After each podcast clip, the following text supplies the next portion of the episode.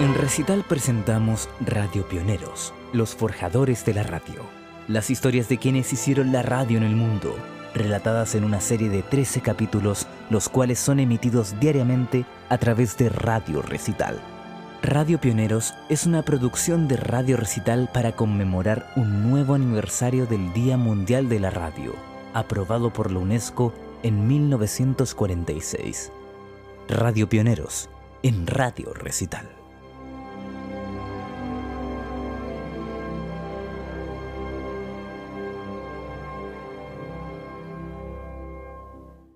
Hoy, Los Locos de la Azotea.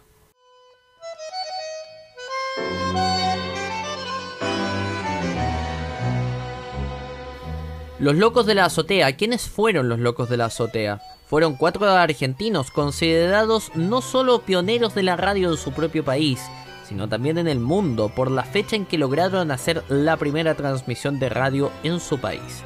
La historia es así. Enrique Susini, médico de 25 años, junto a los estudiantes de medicina César Guerrico de 22, Luis Romero Carranza, también de 22 años, y Miguel Mujica de 18 años, se pusieron en marcha para lograr la primera transmisión radiofónica de su país.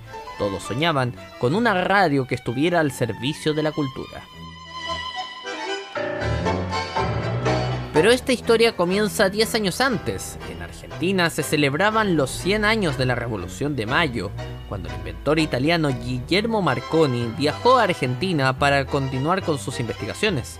En el fin del mundo, Marconi logró elevar una cometa con el que se remontaba una antena, logrando tomar contacto con Irlanda y Canadá. Este invento fue el que encendió la chispa de estos jóvenes argentinos que empezaron a soñar su proeza.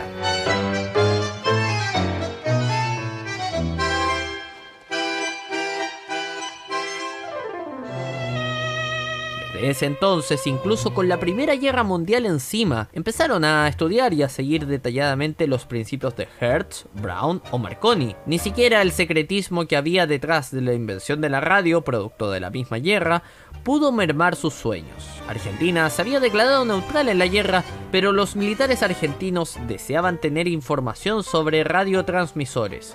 Es por eso que en 1917 la Armada le solicitó a Enrique Susini un viaje a Francia para recopilar información. El médico volvió con equipos de 5 kilowatts que habían sido usados por el ejército francés.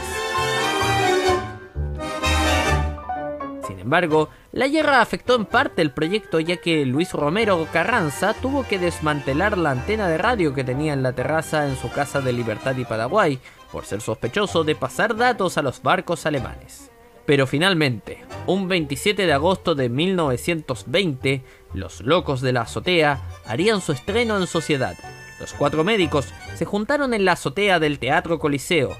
El reloj marcaba a las 21 horas, y Enrique Susini pronunciaría las siguientes palabras que serían el inicio oficial de la radio en Argentina.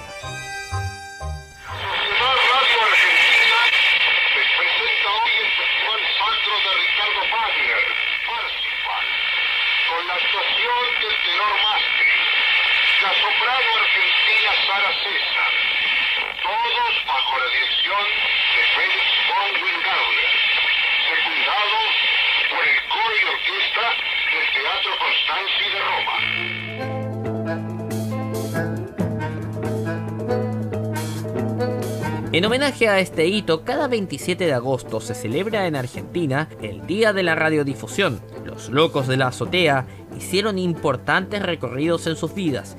Enrique Susini, además de médico, fue profesor de canto y violín y llegó a ser director del prestigioso Teatro Colón mientras que Miguel Mujica llegó a ser ministro de Comunicaciones durante el gobierno de Arturo Frodisi. Por otra parte, César Guerrico fue médico de renombre y director de Radio Splendid de Argentina. Finalmente, Luis Romero Carranza se convirtió en radiólogo y fundó la primera fábrica de celuloide virgen para cine. Además, patentó el sistema de grabación de sonido y el micrófono de velocidad.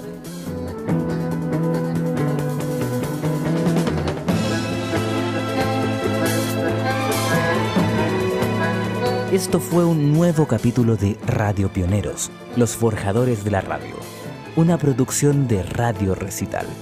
donde vive la buena música.